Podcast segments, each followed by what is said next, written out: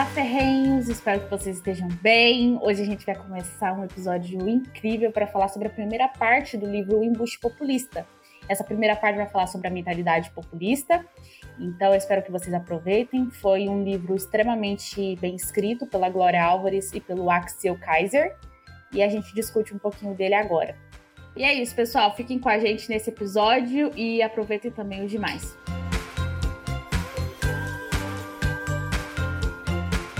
A gente começou a leitura do Embuste Populista, da Glória Álvares com Axel Kaiser. Ela é da Guatemala e ele é do Chile. Só que a gente achou muito legal trazer esse livro porque várias coisas que eles levantam têm muita relação com o Brasil, porque eles falam de muitas figuras populistas e a gente sabe que o Brasil, assim, na história é bem carregado dessas figuras.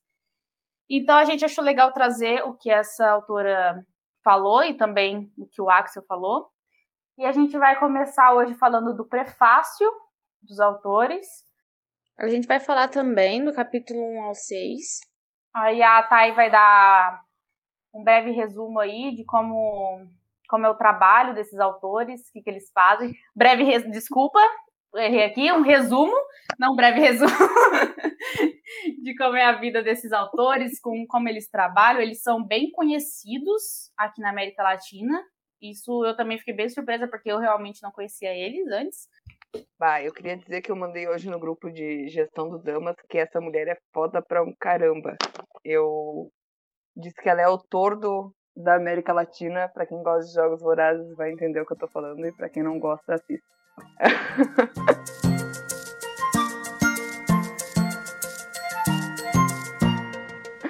Vamos lá. Uh, Glória Álvares nasceu na Guatemala, como a Esté falou. A história dela é muito interessante, muito interessante. Eu passei a manhã inteira analisando a história de vida dela, porque é sensacional. A mãe dela é uma sobrevivente do socialismo. Ela fugiu da União Soviética uh, para os Estados Unidos. Quando ela chegou lá nos Estados Unidos, ela conheceu a mãe do pai da Glória, ou seja, a sogra dela, onde elas viajaram juntos para Guatemala. Uh, a partir disso, a sua avó paterna, que ela era cubana, e ela já tinha fugido de Cuba exatamente por causa do regime socialista, ela queria voltar para Cuba. Isso foi em 1957.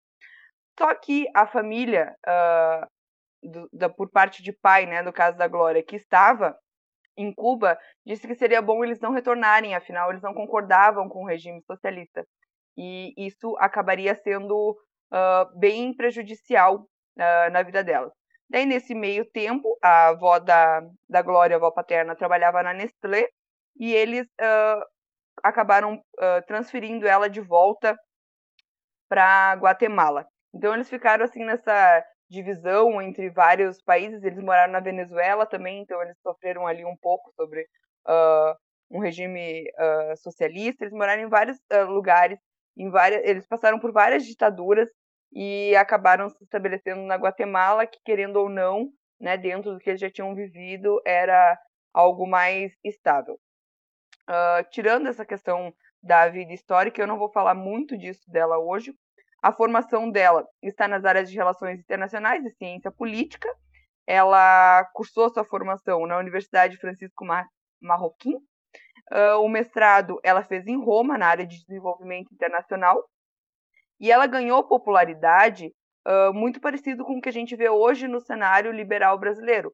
Foi através de discursos na, na internet que ela conseguiu ganhar popularidade na Guatemala.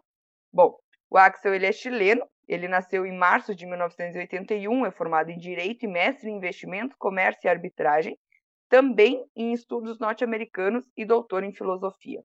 Atualmente, ele é diretor da cadeira Frederic von Hayek na Universidade Adolfo Ibanez, no Chile.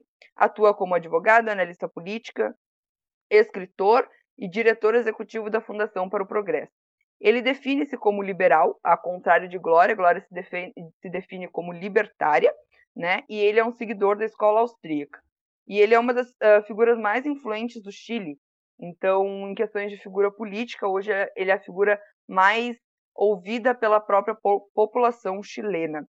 E quem tiver tempo e interesse, busca os discursos que ele tem contra os, os governos populistas da América Latina nas suas redes sociais e tu vai perceber o grande apoio que ele tem uh, nas redes sociais. É gigantesco o apoio que ele tem.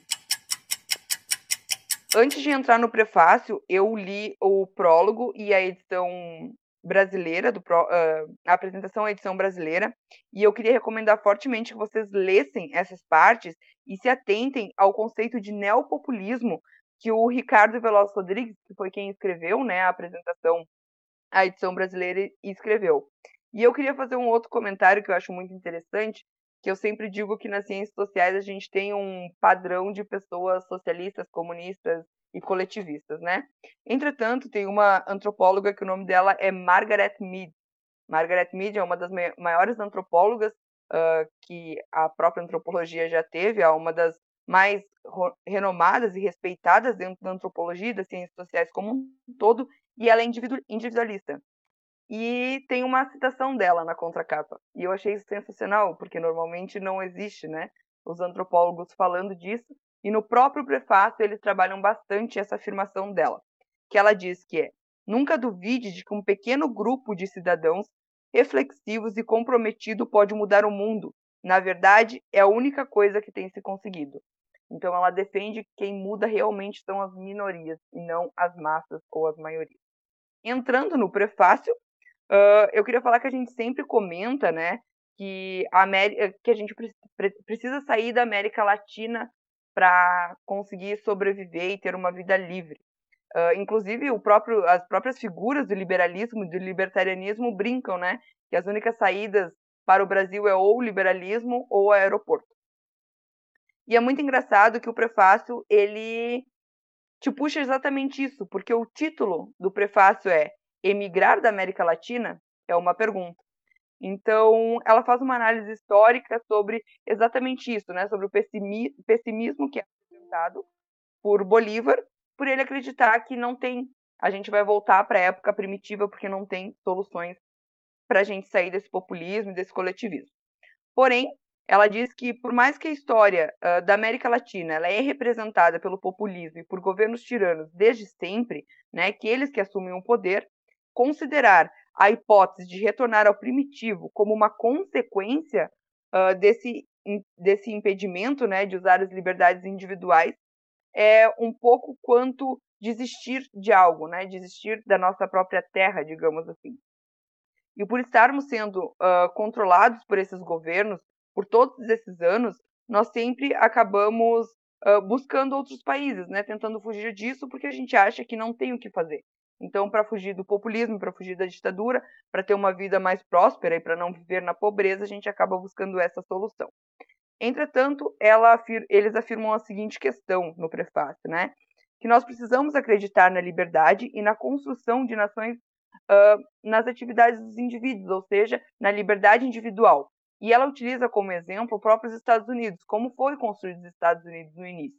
Claro, ela critica como ele está hoje? Sim, critica mas como os Estados Unidos surgiu, como foi construída a Constituição dos Estados Unidos, foi com base nas liberdades individuais. E ela acredita que nós, enquanto uh, indivíduos, podemos buscar isso hoje, independentemente do governo que a gente está passando. E que a gente não precisa cair na mesma dicotomia descrita por Karl Marx, eu achei isso maravilhoso, né? E acreditar que a gente está predestinado a algo, ou seja, Marx acredita que nós estamos predestinados ao comunismo e ela acredita que se a gente sair e abandonar a América Latina porque a gente acha que a gente nunca vai uh, sair do populismo ou nunca vai sair de governos tiranos, a gente estaria na, indo na mesmo, no mesmo caminho que Karl Marx. Então, para isso, ela diz que nós podemos olhar os países asiáticos como exemplo, que eles viveram muito tempo sobre o populismo, sobre uh, governos tiranos, e eles acabaram conseguindo fugir disso graças às, às atividades individuais, e eles conseguiram um crescimento uh, gigantesco, né? E, e esse uh, crescimento ele continua sempre frequente, eles acabam não estagnando. E nós precisamos trabalhar nisso, e ela puxa que nós precisamos nos esforçar mais para fugir do populismo. E daí, esse nos esforçar mais, ela acaba detalhando mais nos outros capítulos, não aqui na, na, no prefácio. Mas elas, eles defendem que nós somos capazes de aprender com os nossos erros e utilizar os avanços da tecnologia a favor de boas ideias, assim como defendia Mises. Bom, na obra, ela adentra os modelos mais duros de populismo, que é isso que ela vai trabalhar, ela não vai trabalhar todos porque não daria tempo, uh, e, esses, e eles acabam focando nas construções acadêmicas e construções intelectuais que foram construídas durante esse tempo e como isso afeta diretamente a indústria uh, cultural e o comportamento dos indivíduos, auxiliando no crescimento do populismo na América Latina. E ela considera esse, uh, que é esse o fenômeno que está acontecendo nos últimos tempos.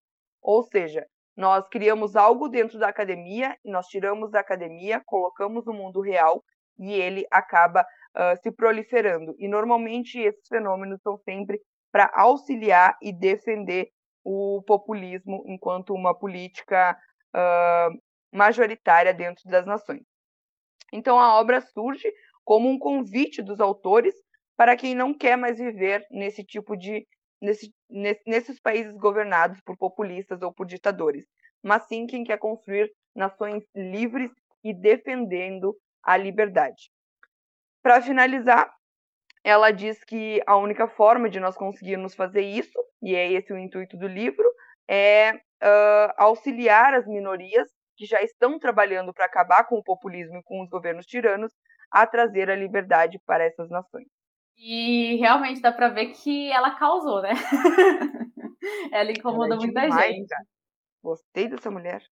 Isso é muito bacana, isso é muito bacana mesmo. Porque eu não sei se vocês também são assim, mas eu tinha muito aquela cabeça de não existe liberal na América Latina, sabe? Eu sempre, quando eu ia buscar autores, esse tipo de coisa, eu sempre já buscava imaginando que seria seriam de outros países. E é legal você ver que tem, sim, algumas pessoas que se prendem às teorias clássicas e difundem o liberalismo dentro aqui do Brasil, dentro da América Latina.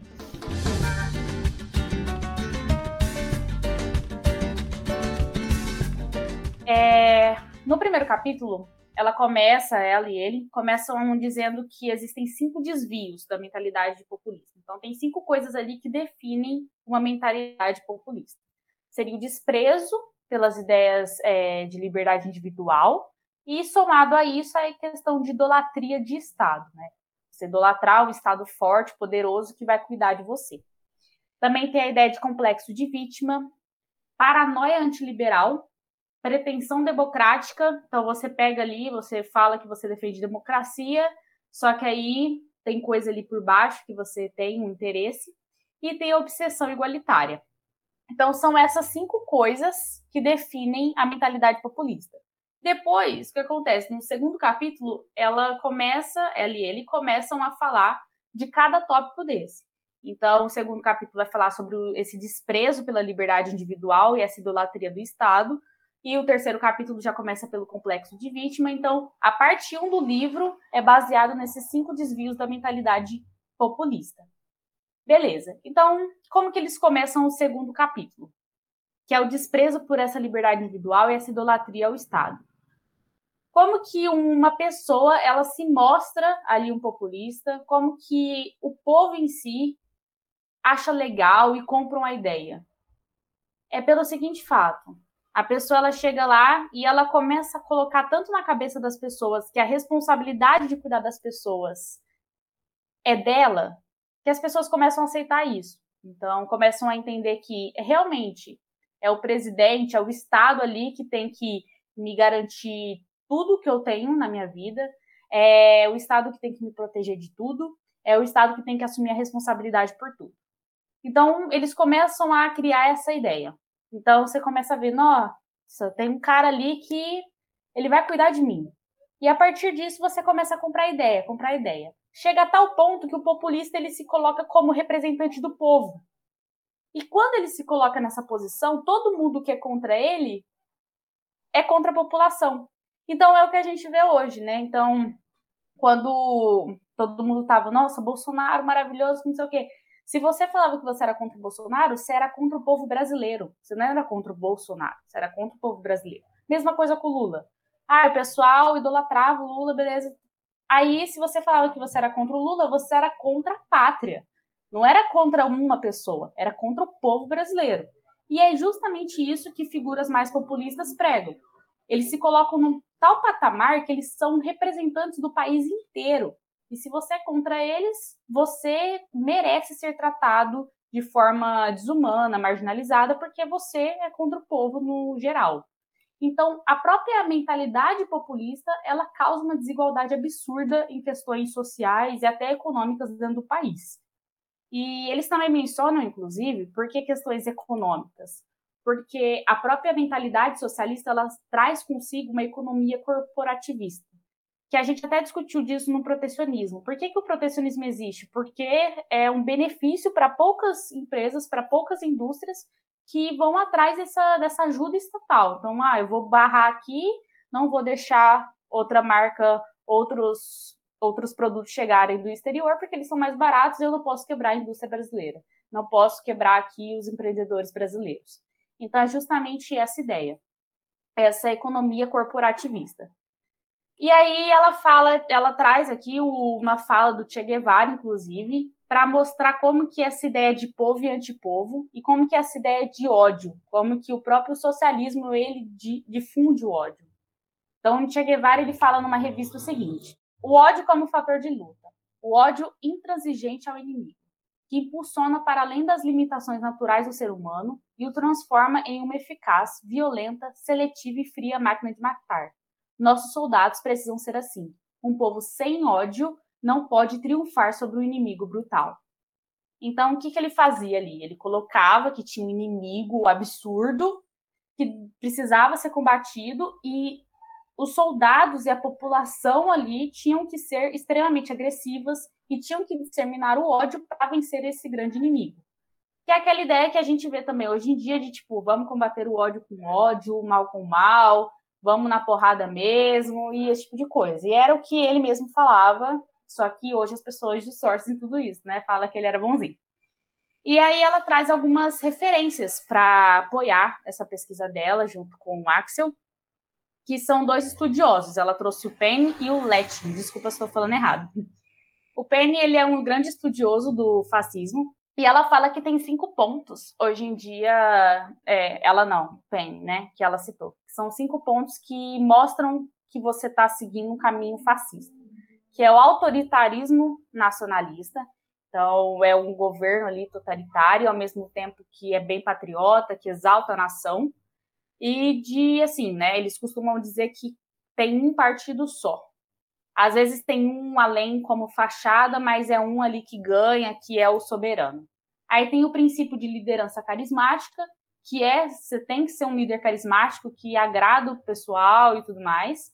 Tem que ter ideologia étnica e tem que ter uma economia corporativista que eu disse anteriormente. Tem que ter uma economia corporativista, sindicalista, socialista e esse tipo de coisa. E tem o ativismo voluntarista também. Então são esses cinco aspectos que mostram que você está seguindo o caminho do fascismo. Então, ele, ele, ela até menciona né, que depende do período histórico, depende do lugar também, isso pode se alterar, mas esses são os valores assim que eles acabam tendo em comum. E a partir disso, é trazido para o livro uma questão que é bem polêmica, que foi já discutida, que é a relação do fascismo e do nazismo com as ideias socialistas, principalmente com o marxismo.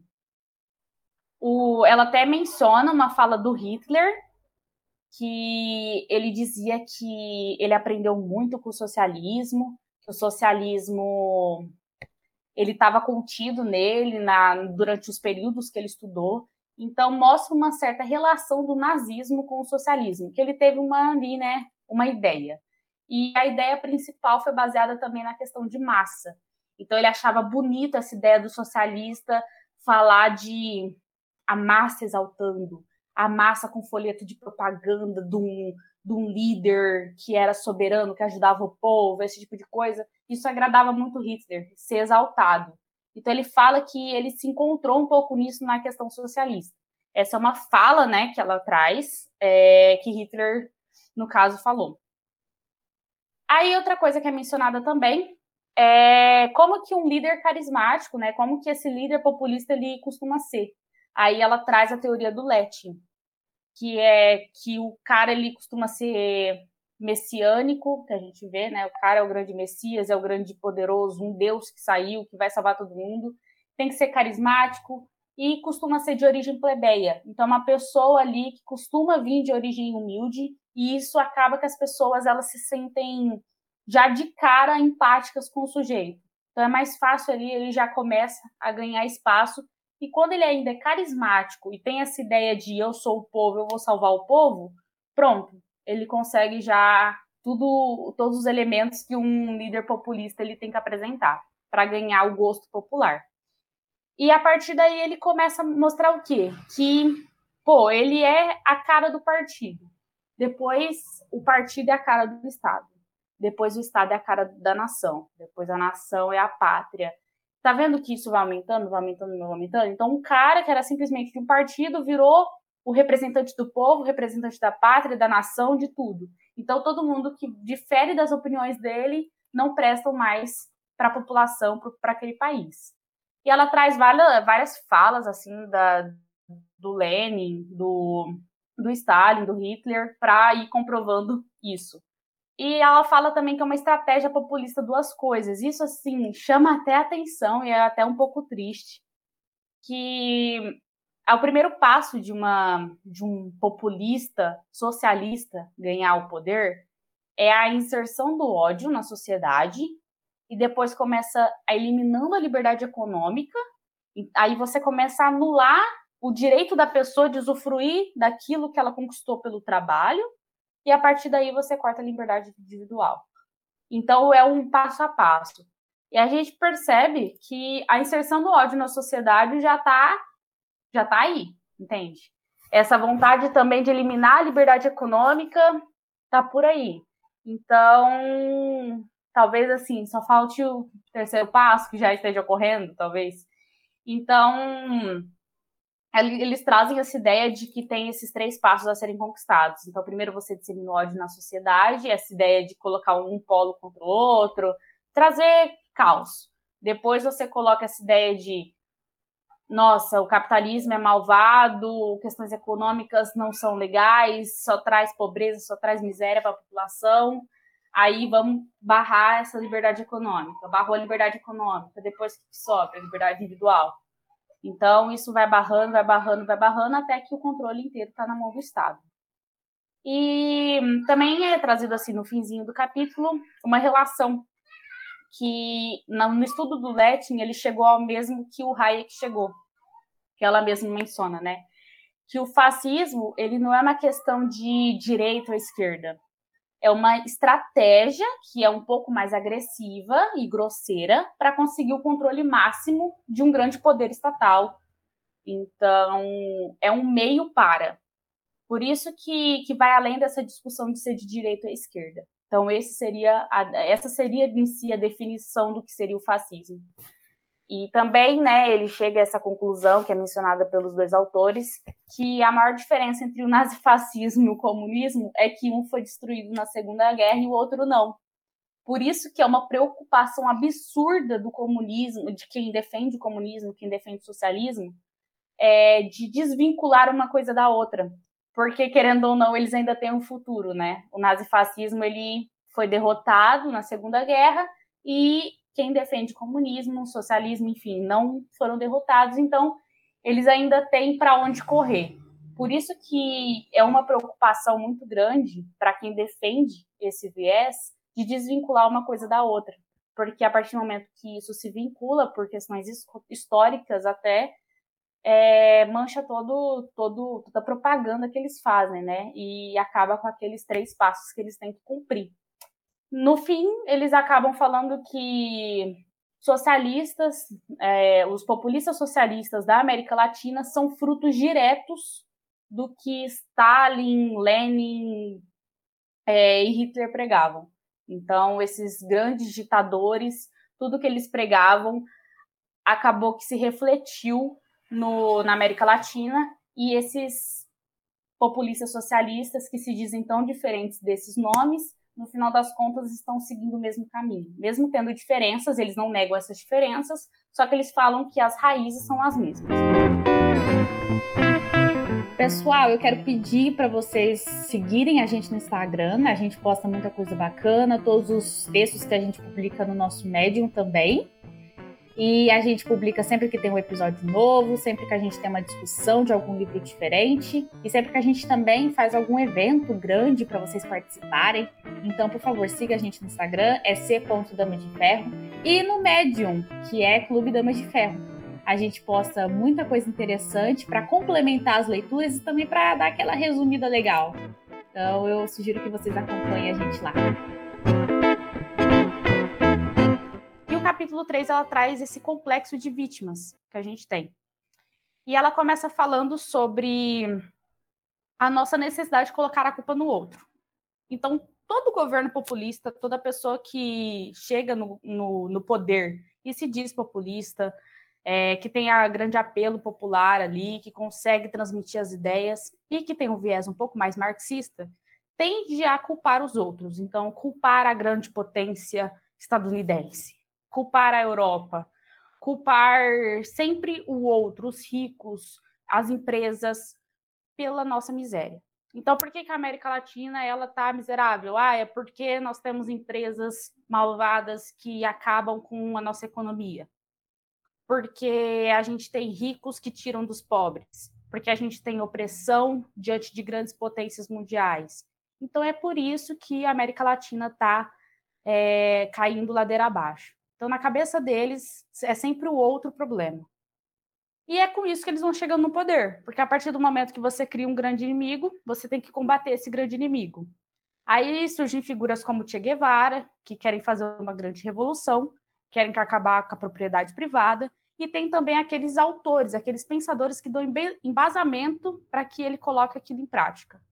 Então, ao longo desse capítulo, a autora e o autor eles vão relatando vários autores que, durante muito tempo, foram cunhando essas ideias dentro da América Latina e deram um embasamento teórico para que pessoas como Che Guevara conseguissem é, fazer tudo que ele fez e conseguissem empregar essa ideia de guerrilha, de nós vamos fazer uma revolução, nós não vamos nos submeter a potências e esse tipo de coisa. Então ela vai, ela e ele vão relatando isso ao longo do capítulo 3. Ela começa citando Desculpa se eu falar errado, porque é um nome francês. é, Michel de Mont Montané. É isso, Thay? Montana. Eu acho que deve ser Montanha. Montanha? É, eu acho, mas não tenho certeza também. Pode ser que eu também É isso aí, errado. gente. Provavelmente é eu estou errado. Mas qualquer coisa, dei uma lidinha ali no capítulo e vocês vão saber quem que a gente está falando. Aí ela começa citando esse autor e ela fala que ele que trouxe, é, que propagou, não que teve a primeira ideia, mas que propagou na América Latina essa ideia de o bom selvagem, que os selvagens eles, se, eles seriam puros, eles seriam íntegros, eles seriam o exemplo de ser humano a se seguir. E as outras pessoas civilizadas, os europeus, os, os gringos, que eles falam aqui, seriam os. Como, qual que é a palavra que eles usam? Covarde. Covarde, isso, fugiu. Eles seriam covardes. E eles vai, ele vai falando sobre isso, vai falando sobre isso, e depois ela traz a questão do Rousseau. E ela fala que Rousseau também traz essa ideia de bom selvagem. Depois a Thay vai criticar isso, inclusive. Mas que traz essa ideia de Não tenho como criticar, ela tá certa no que ela colocou. que traz essa ideia de bom selvagem, que traz essa ideia de que como que a gente chegou nisso, de ser um ser civilizado e como que isso é ruim seria diante da propriedade privada. E tudo, tá, gente? Tudo, todos os autores que ela vai trazendo ao longo da história, ela coloca trechos que dão embasamento em tudo que é dito, tá? Então você vê trechos, trechos específicos das obras desses autores que dá embasamento para tudo isso que é dito. Então isso é bem bacana. Outra coisa que o Michel trouxe e o Rousseau também é muita ideia de o mercado é, é um jogo de soma zero, que é o que a gente vê até hoje, que muita gente acredita. Então, uma pessoa é rica, ela é rica por quê? Porque ela tirou de uma pessoa que é pobre. Então, a pessoa ela só consegue ser rica, ela só consegue ser vitoriosa, ela só consegue chegar no pódio mais alto porque outra teve que perder. Então, é sempre essa ideia que a gente carrega até hoje. E eu não lembro se vocês, alguns aqui não estavam na época, mas se eu não me engano, teve uma autora que a gente leu, que foi a Rose Ridderlane, que ela dá até esse exemplo. Foi um exemplo de relacionado com emprego. Que ela dizia que se duas pessoas estão competindo por uma vaga de emprego, pô, se eu ganho a vaga de emprego, não quer dizer que o outro perdeu, porque a vaga nunca foi desse outro. E isso eu achei sensacional. É uma coisa que você vê também nesse livro, esse exemplo. Não esse exemplo específico, mas você consegue relacionar. Que quando duas pessoas ou mais estão competindo por uma, por uma coisa, não é que um sai ganhando e o outro sai perdendo. Aquilo que eles querem chegar, aquela medalha de ouro que eles querem chegar, nunca foi de nenhum deles. Então, se um ganhou, ganhou, o outro não perdeu, porque nunca foi dele. Então, ele se trata um pouquinho disso e como que a gente tem a tendência da América Latina a acreditar que se um ganhou, o outro perdeu. E ela vai falando sobre isso, sobre isso. Então, como que essa teoria ela ajudou as pessoas elas acreditarem em figuras como Che Guevara e outros ditadores depois que chegaram ao poder, que eram marxistas, né? Foi porque se a partir do momento que você acredita que o rico ele tá lá e ele tá se dando bem porque ele subjugou uma pessoa pobre, porque ele tirou de uma pessoa pobre, você acha que, pô, eu tenho direito sobre o que o rico tem. E aí eles não usam a palavra eu vou roubar dessa pessoa que é rica. Não, eles usam a palavra eu vou fazer uma revolução. E é a partir disso que essas pessoas vão chegando ao poder. Essas pessoas com o mesmo discurso. Vamos colocar o inimigo exterior, às vezes colocar o inimigo até interno, pô, tem aqui, eles estão tentando subjugar a gente, estão tentando roubar nossa grana, e a partir disso eles vão chegando no poder, vão conseguindo fazer essas teorias chegarem na prática. Depois, ela vai, eles vão trazendo que o selvagem da América ele, ele era corajoso e que a gente tem que chegar nesse ponto, que a gente tem que vangloriar isso e a gente tem que ir contra tudo que é de fora. Então, a partir desse tipo de raciocínio, você começa a entender o porquê que a gente acha tão legal o protecionismo. Por que, a gente acha tão legal essa ideia de unificação da América Latina. Todas essas coisas elas vieram desse, desse tipo de pensamento, desse tipo de teoria, que foi falado lá atrás. Então, eles vão falando isso, falando nisso, falando nisso. Então, a partir do momento que você coloca que tem um bom selvagem, que é inocente, puro, maravilhoso, que a gente tem que chegar nisso, que é o que era antigamente e que esse bom selvagem ele foi corrompido por causa da propriedade privada e que a gente tem que combater a propriedade privada. Aí, com tudo isso que foi se relacionando, eles conseguiram cunhar esse pensamento que a gente carrega até hoje. E é muito legal porque eles citaram até o Charles Dickens. Charles Dickens ele é um autor extremamente renomado e na época ele até comentou, né, no, no livro dele, que não faz sentido a gente falar desse bom selvagem, porque se você pegar os incas, os astecas, os maias, eles eram sociedades que tinham um sistema de classes, que eles também tinham uma cultura escravagista, por exemplo. E é isso. Eles não eram bonzinhos, maravilhosos e inocentes. Não, eles tinham também isso na cultura deles. E é legal aqui que eles mencionam. Isso não quer dizer que a gente acha legal um outro povo vir aqui massacrar eles. Não é que a gente defende isso. Mas também é interessante a gente ressaltar que eles tinham uma, uma, um sistema de sociedade naquela época que não era inocente, que todo mundo era igual, essa igualdade que todo mundo fala que esse bom selvagem tinha, porque não tinha. Então, o Charles Dickens, na época, ele foi contra esse tipo de posicionamento, inclusive. Uma coisa muito importante, ela, ela e o autor também, eles vão contra a Comissão Econômica para a América Latina e o Caribe, que é a CEPAL. Eles vão contra esse tipo de essa, essa comissão que foi criada pela ONU, porque ela leva em conta o quê? Que a América Latina ela sempre foi subjugada por essas potências, que a gente é vítima, e a partir do momento que a gente é vítima, a gente tem que colocar empecilhos para a gente não ser subjugado por essas potências. Então, veio essa ideia de uma economia mais estatizada, protecionismo, e isso acabou com a América Latina. Então, foi justamente políticas como essa, como essa comissão aplicada pela ONU, que fez a América Latina se deteriorar como está acontecendo hoje em dia. E aí ela cita o Raul Prebschi, desculpa se eu estou falando errado também, que é como se fosse o, o Keynes aqui da América Latina. E ele era argentino, e ele, inclusive, né, ele foi ele foi guiado por Keynes. Então, ele tem uma grande influência mesmo, por isso que ele é conhecido como Keynes aqui da América Latina. E ele, assim como Keynes, ele se colocava contra a, o livre mercado, economias mais abertas e também é, contra a propriedade privada. E ele foi muito famoso, inclusive. Ele se colocava contra também a divisão internacional do trabalho, e ele falava que o livre mercado não era bom para todo mundo, no final das contas. Então, ele apoiava políticas como essa da comissão. É, a gente pensa que era tudo muito acadêmico, que esses autores eles tinham esse basamento, mas como que isso chegava na sociedade? E não era só para figuras mais emblemáticas, assim, é, mais da pancadaria, digamos, como Che Guevara. Também tinham pessoas que colocavam numa linguagem um pouco mais fácil e são livros que a gente idolatra até hoje, a gente no sentido população, né?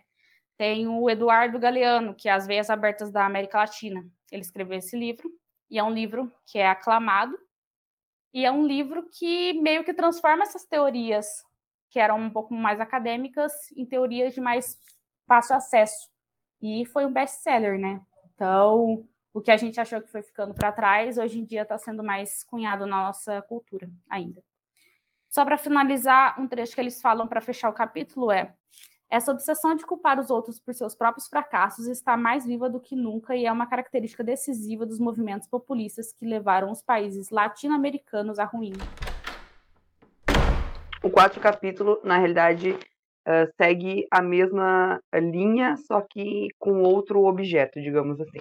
O título do capítulo ele já acaba trazendo, instigando bastante a gente sobre muitas coisas, né? O capítulo se chama A Paranoia Antineoliberal. Enfim, nesse capítulo, uh, os autores trabalham sobre uma pers perspectiva de que a América Latina tem um vício e um pano de fundo. Esse pano de fundo e esse vício, eles têm origens socialistas. Entretanto, hoje, no século XXI, a gente vê o socialismo do século XXI tendo mais uh, fragmentos e mais uh, identificação com o próprio populismo do que o próprio socialismo enquanto vertente, enquanto ideologia da ciência política, né? Então ela diz que tudo isso se iniciou agora no século XXI e esse grande debate uh, foi marcado no Foro de São Paulo, né? Que se eu não me engano o último, o, o que ela estava falando em questão uh, ocorreu na Venezuela. Que o objetivo dos países, né, que estavam debatendo isso, era uh, destruir o, ne o neoliberalismo através dos seus representantes, pois eles entendiam que era o, ne o neoliberalismo que trazia a pobreza aos países. E ela diz que, diante da salvação que os uh, poderosos, que os líderes desses países tinham, era que o socialismo do século XXI deveria ser implementado. E o que, que seria esse socialismo do século XXI? Esse socialismo do século XXI seria uma centralização de poder em questões econômicas e sociais no, uh, no presidente, no caso, ou independentemente de qual seja o sistema político do país, e a população servindo esse presidente. Isso me lembrou bastante os, uh, os estados absolutistas né, do, do século XV e XVI, se não me engano. Enfim, ela diz que para os antineoliberais, a flexibilidade trabalhista, abertura comercial, baixa inflação eram fatores que escravizavam e extinguiam da população os direitos humanos. Então, o que, que eles, uh, o que, que eles acreditavam? Né? Eles acreditavam que o livre comércio, por exemplo, que é o exemplo que a autora trabalha bastante nesse capítulo, ele só é possível entre países de desenvolvimento similar. Se os países não têm desenvolvimento similar, acaba que a população ela é escravizada. Né? E por isso eles consideram que o livre mercado, o livre comércio é, é uma falácia, né? não funciona na, na prática. Eles acreditam também que a independência do Banco Central beneficia apenas os grandes acumuladores de capital, ou seja, uma certa elite, né, uma certa burguesia, como diz a linguagem marxista, né? E que essa era uma política de proteção a esses burgueses, era uma política de, é uma política de proteção do século XXI, uma política neoliberal que vai continuar, uh, de, uh, vai manter né, o poder desses grandes detentores de capital, desses grandes vilões né, do capitalismo. para refutar todas essas ideias dos anti-neoliberais, ela utiliza um autor, do qual eu também peço perdão se eu estiver falando o nome dele errado, afinal ele é alemão. Ah, o nome dele é Rousseau, sei eu, acho que é isso. Esté, tu acha que tem alguma outra ideia? Não? Rousseau? Ok. Então ele diz, é, Rousseau ele foi um, ele é um grande defensor, foi um grande defensor da liberdade e ele conseguiu escapar dessas ideias socialistas. Então ele era um socialista e como ele viu que o socialismo não funciona, ele acabou vendo que a liberdade era algo que traria prosperidade. Ele, eh, de acordo com a autora, e daí eu discordo dela, porque existem documentos atualizados sobre isso, né? foi ele quem cunhou o termo neoliberalismo na Alemanha em 1932. Só que na defesa intelectual que ele trazia o termo neoliberalismo, na realidade, por conta da, uh, do mundo que ele estava vivendo, do mundo que ele estava vendo, ele estava muito mais próximo ao socialismo, ou ao que a gente vê hoje, a gente conhece como uma social-democracia, do que próprio aos princípios uh, e as ideias liberais uh, clássicas e o que a gente defende hoje, ou o que a gente debate hoje, né? Ou seja, ele é, toda essa defesa dele é transformada em uma economia social de mercado. Pelo menos isso dentro do, uh, uh, da realidade que a Alemanha passava na década de 30. Então, claro, a gente sempre tem que tomar cuidado com isso, né? Não tem como a gente analisar o termo que ele cunhou, uh, o neoliberalismo que ele cunhou lá na Alemanha, todas as questões que estavam acontecendo lá na Alemanha naquela época, o que a gente vê hoje do que as pessoas dizem do neoliberalismo. E, inclusive, eles também fazem essa distinção, que eu vou falar agora, sobre o, como foi uh, o neoliberalismo na Alemanha, como ele é entendido, era entendido na Alemanha e como é na América Latina, porque são coisas distintas. Então tra eles trazem que na América Latina o termo ele tem relação direta com o Chile, né, na época em que Pinochet governava o país. O que não seria, e dela faz uma, uma, uma análise muito interessante, daí eu vou trazer outras coisas também, fora o livro, para a gente falar sobre isso, o que não é algo negativo, porque ela diz que as políticas de Pinochet, as políticas econômicas de Pinochet, transformaram o Chile no país que tem maior desenvolvimento da América Latina. E ela defende o que aconteceu, na verdade, no Chile foram políticas econômicas de livre mercado e um governo autoritário. Essas políticas econômicas foram levadas ao âmbito social quando a democracia foi restaurada.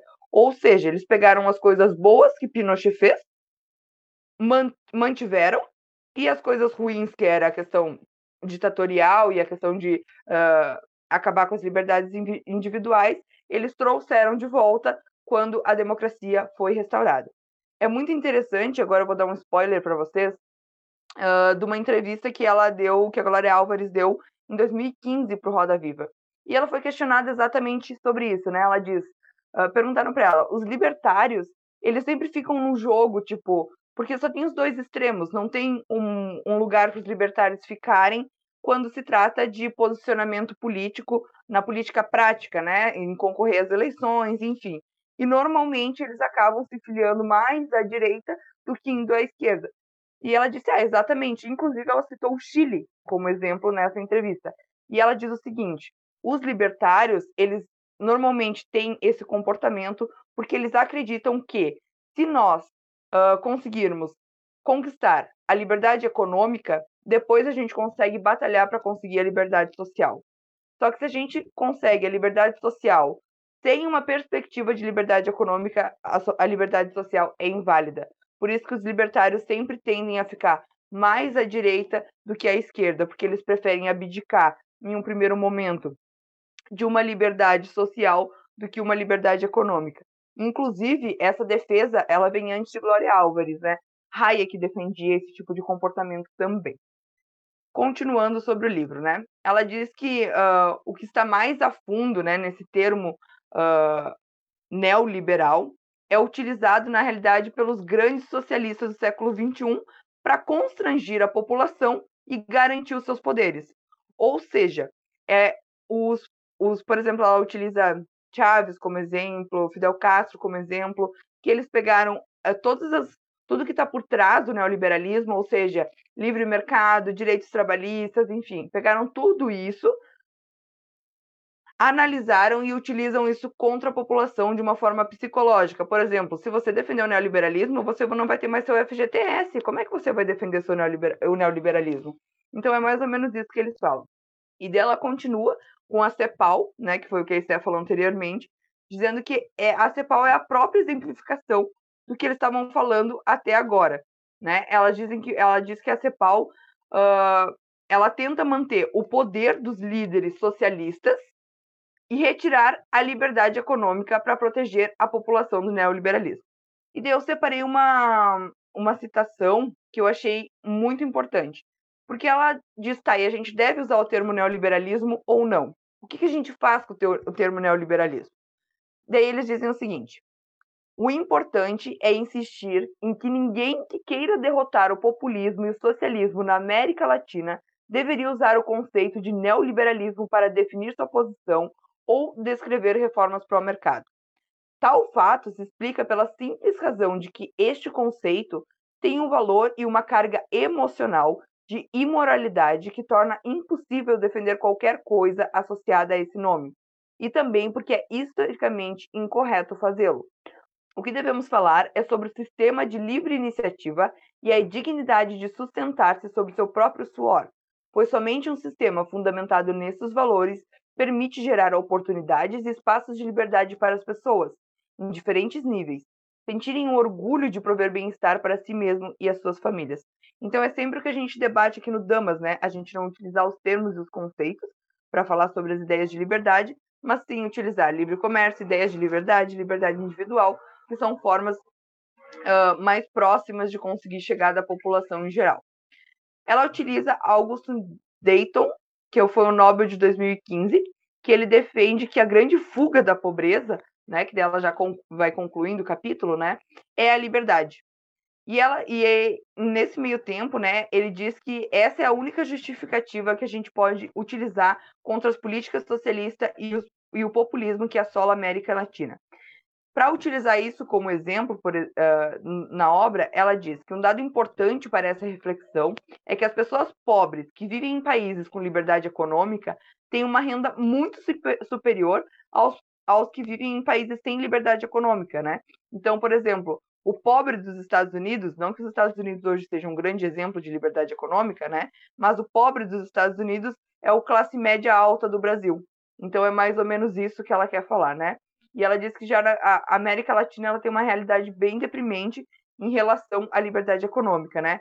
Apenas o Chile e o Peru têm uma liberdade considerável, considerada boa, né, dentro do ranking de liberdade econômica, e o populismo ele permanece crescente, sendo um dos principais fatores que impedem que a liberdade econômica prospere e resolva os grandes problemas da pobreza que ainda temos na América Latina. Então é mais ou menos isso que ela trabalha neste capítulo.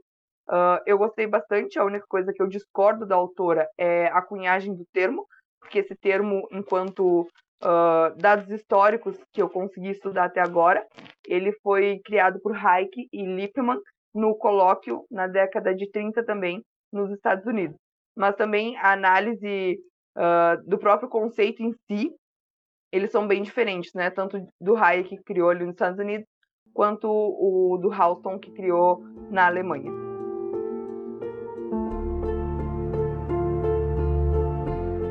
Uh, basicamente, o quinto e o sexto capítulo eles falam muito sobre a questão do, de relacionar a democracia com o socialismo, como que hoje em dia, como que está mais perigoso a mentalidade é, socialista. Porque antigamente, o que os socialistas falavam? Pô, vamos fazer uma grande revolução, vamos destruir ali essa elite burguesa e tomar o poder pronto, né? Que é o que às vezes é retratado em livros como A Revolução dos Bichos, que a gente vê até como que é perigoso você defender esse tipo de ideia. Só que o que torna ainda mais perigoso atualmente o, a ideia socialista é que hoje eles estão usando como, como princípio, como base, a própria democracia. Então, eles estão pegando internamente o sistema e trabalhando para benefício próprio. Então, eles estão manipulando o que seria a democracia. Por isso que eu não sei se vocês percebem, mas como que é fácil você relacionar pensamentos de esquerda com democracia. Tanto que quando você defende um viés mais liberal, ou até pessoal defende mais um viés de direita, como que eles já são vistos como fascistas, ou como eles são vistos como o mal da sociedade porque justamente chegou a tal ponto de o socialismo se integrar tanto à ideia de democracia que se você não defende socialismo, pensamento de esquerda no geral, é como se você não defendesse um sistema democrático. Automaticamente você defenderia um sistema autoritário. Então, esse é um perigo absurdo que está que tá percorrendo a mentalidade, principalmente dos latino-americanos, que é essa relação entre o socialismo, o populismo em si, com a democracia. E, assim, a partir do momento que ele faz isso, é, é possível perceber que tem uma tradição ali com a Revolução Francesa. É, tem até uma fala do Robespierre que se relaciona um pouco com uma fala do Che Guevara, inclusive, que eles diziam que tudo que é necessário, tudo que é essencial deveria ser público. E tudo que é excedente, que é que poderia ser chamado de propriedade privada, poderia ser chamado de privado. Então, tudo que é essencial, tudo que serve para prover uma qualidade de vida para a população seria público, e tudo que seria excedente disso poderia ser chamado de propriedade privada. Até aí você fala, pô, caramba, todo mundo vai viver bem, maravilhoso. Só que a gente bem sabe que quando você fica priorizando muito essa ideia de igualdade, igualdade, sem a ideia de geração de riqueza, sem a ideia de liberdade individual, a gente cai numa miséria. Então acaba que todo mundo fica o quê? Fica igual, mas fica miserável. Então acaba que não dá certo. E o Che Guevara ele, ele pregava justamente isso, né? Que a gente tinha que resgatar essa ideia de função social da propriedade privada. A gente vê isso até na nossa Constituição aqui no Brasil, né? Essa ideia de função social. Não basta você ter sua propriedade privada, ela tem que ter uma função ali dentro da sociedade. Então, a gente não valoriza a propriedade privada como algo é, que o ser humano, o indivíduo, ele tem direito. Não, a gente acha que deve ter uma função para todos, uma função geral. E ela cita até, ela e o outro autor, né, o Axel, cita até a Hannah Arendt, que é uma autora que a Thay, inclusive, gosta muito, né? E essa autora, ela fala que o problema da Revolução Francesa e de pensamentos mais socialistas acaba sendo essa ideia de você focar muito nas necessidades materiais, essa ideia de ficar provendo coisas para a população. Porque a partir do momento que você não defende alguns princípios que são mais importantes, como as liberdades individuais, acaba que a revolução, essas revoluções que tanto pregam, se tornam ditaduras autoritárias e tudo mais. Tanto que a Revolução Francesa depois ficou o quê? Extremamente sangrenta. Então, muitos que defendiam a liberdade do povo e tal durante a Revolução Francesa acabou que essas pessoas guilhotinavam todo mundo. então, como que é difícil a gente ficar pregando nessas ideias e focar em questões materiais, sendo que a gente poderia focar em questões mais individuais, focar em cada indivíduo da sociedade, porque dessa forma a gente consegue mais liberdade, né? Liberdade econômica e, consequentemente, social. Um, então, o que, que o Estado de Direito ele se tornou, né? Ele ele não é mais ali um Estado de Direito que deveria barrar o poder do governante e, ao mesmo tempo, garantir os princípios fundamentais, os direitos fundamentais, que seria o direito à vida, o direito à liberdade e a busca pela felicidade, né? Que está ali relacionada com a ideia da propriedade privada, você usufruir daquilo que você conquista com o suor do seu trabalho o Estado de Direito ele não, não cai nessa ideia, que é a ideia que os liberais acabam pregando. O Estado de Direito hoje em dia ele se tornou o provedor de tudo. Então ele tem que fornecer tudo para a população, todos os meios da garantir, até garantir a prosperidade das pessoas. O Estado tem que fazer. Então tudo que dá errado na nossa sociedade, ai, é porque o o Estado não, não deu saúde direito, o Estado não deu educação direito, o Estado não fez isso, o Estado não fez aquilo. A gente não pensa pelo outro lado, né? Pô, tira o Estado, aumenta a liberdade econômica, deixa a geração de riqueza trabalhar e dessa forma você poder usufruir disso. Então, os populistas eles estabelecem que existe um grupo que tem muito, um grupo que tem pouco, e a partir disso a gente tem que pegar daqueles que têm muito e transferir para aqueles que têm pouco. Então, o Estado ele está pouco se lixando se a pessoa que está ali com muito, necessariamente, ela, ela foi um opressor ou algo do tipo. Não. Muitas vezes a pessoa ela trabalhou honestamente, conquistou aquilo. muitas empresas têm muita grana, mas também fornecem muitos empregos para as pessoas. Também geram riqueza para o país e ajudam ao restante da população fazendo isso. Só que o Estado está pouco se importando com isso. O que, que eles querem? Não, vamos colocar que tem os malvadões que tem muito e as pessoas vítimas que são miseráveis e a gente precisa miseráveis não, pobres no caso, e a gente precisa tirar de quem tem muito e transmitir para quem tem pouco.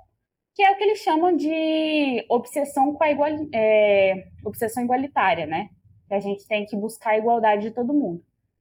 Só que, igual eu falei, né? A gente vê que na Revolução dos Bichos, alguns são mais iguais do que outros. Então, a partir do momento que tem essa grande reviravolta, as pessoas que chegam ao poder, elas acabam sendo muito agressivas, porque elas querem, né, elas pregam o poder, elas têm um controle muito maior do que os que estavam anteriormente, porque eles querem, pegou o poder, gostou, quer continuar ali. Então, como que é problemático a gente defender essa ideia? O Fidel Castro, né? A gente tem muito essa ideia de tipo, ai, esses é, vamos pregar igualdade, vamos defender quem prega isso, tudo mais. Só que a gente vê um padrão que muitas pessoas que pregam igualdade, muitos muitos populistas, principalmente, que pregam a igualdade, foram as pessoas que mais gastaram, que mais roubaram, que mais é, ferraram com a população no geral. Por exemplo, tem o Fidel Castro, que o próprio livro traz, que ele foi classificado pela Forbes como um dos políticos mais ricos do mundo. E ele pregava igualdade, né? E dizem que ele não vivia uma vida simples, viu? Ele vivia uma vida de luxo, aproveitando tudo que o próprio capitalismo tinha a oferecer. E ele não se achava hipócrita por causa disso, tá?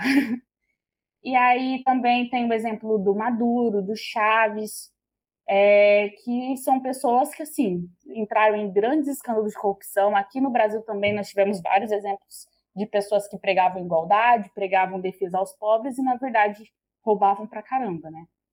E é legal que no livro eles reforçam que não é que a gente está falando, nossa, só quem prega igualdade rouba, só pessoal de esquerda que rouba. Não, pessoal de direita rouba pra caralho também. E a questão que é mais triste, digamos, né, lastimável da, do pessoal da esquerda é que eles pregam igualdade, né? Então, o que torna eles um pouco mais hipócritas, digamos assim. Então, por que que essa corrupção ela é tão fácil de acontecer, né, para ambos os lados? Porque justamente, né, tanto a esquerda quanto a direita, eles pregam muito a ideia do Estado. E quando você dá poder para o Estado, quando você fala assim, pô, o Estado ele tem que garantir a qualidade de vida da população, o Estado tem que controlar a economia, controlar a indústria. Quando você dá tudo no poder do Estado, é mais fácil dele controlar e é mais fácil de, consequentemente, acontecer corrupção. Então, quem está lá consegue desviar dinheiro de modo mais fácil. Tanto que é legal que você percebe que o índice de transparência internacional, os países que são mais transparentes, consequentemente, acabam sendo aqueles que são mais que têm mais liberdade econômica e os países que estão a mais é, abaixo do índice de transparência é, internacional, os países mais fechados, que não vazam mais tanta informação, eles são os países também que, são, que acabam sendo mais corruptos e com menos liberdade econômica. Então, tudo isso acaba é, interligado, né? Porque os princípios eles acabam se alinhando. Então, o que, que a gente aprende com o pensamento liberal que vai contra toda essa postura? Que a, igual, a igualdade que a gente deve buscar é a igualdade perante a lei, não a igualdade econômica. A igualdade perante a lei, por quê? O que gera riqueza é a liberdade econômica, não a igualdade econômica. Então, a partir da geração de, de riqueza, que é pela liberdade econômica, a gente diminui a pobreza do país. Então, é aquela velha história, né? Eu prefiro ser mil vezes pobre numa Suíça, numa Singapura, Hong Kong, Estados Unidos, Alemanha, são países que, querendo ou não, estão no índice de liberdade econômica maior do que ser pobre na Venezuela, na Bolívia, é, no Brasil e na Argentina. então, que estão né, com baixa liberdade econômica. Então, no final das contas, a liberdade que a gente tem que buscar é a liberdade econômica, que, consequentemente, é, dá mais autonomia para as pessoas de usufruírem daquilo que elas conquistaram, daquilo que elas trabalharam. Isso faz elas serem independentes do, do Estado. Sendo independente do Estado, você se torna mais vigilante, né? Você não, não quer dar mais poder para ele. Isso diminui a corrupção e, consequentemente, você consegue pregar mais essa ideia de vamos ter igualdade perante a lei. Então, respeito ao indivíduo, é, ninguém é diferente de ninguém perante a lei, a justiça deve prevalecer, e é assim que a gente consegue um país mais próspero. É isso que eles mostram nesse capítulo 5 e nesse capítulo 6, que a gente tem que buscar esses fatores que são levantados pelo liberalismo, e a gente tem que combater essa mentalidade populista. E aqui nesse capítulo 5 e 6, eles, eles falam muito dessa relação do socialismo, do populismo em si com a democracia, como que eles usam a democracia como uma fachada do que eles estão fazendo. E no capítulo 6, como que essa obsessão pela igualdade econômica acaba prejudicando mais do que ajudando. É isso, pessoal. A gente encerrou agora a primeira parte do livro O Embuste Populista. A gente levantou aqui os cinco indícios da mentalidade populista e como que eles entraram nos nossos, nos nossos países latino-americanos e como que isso é maléfico para a nossa população. E a gente vai continuar agora, depois, né, com a parte 2. Eu espero que vocês aproveitem.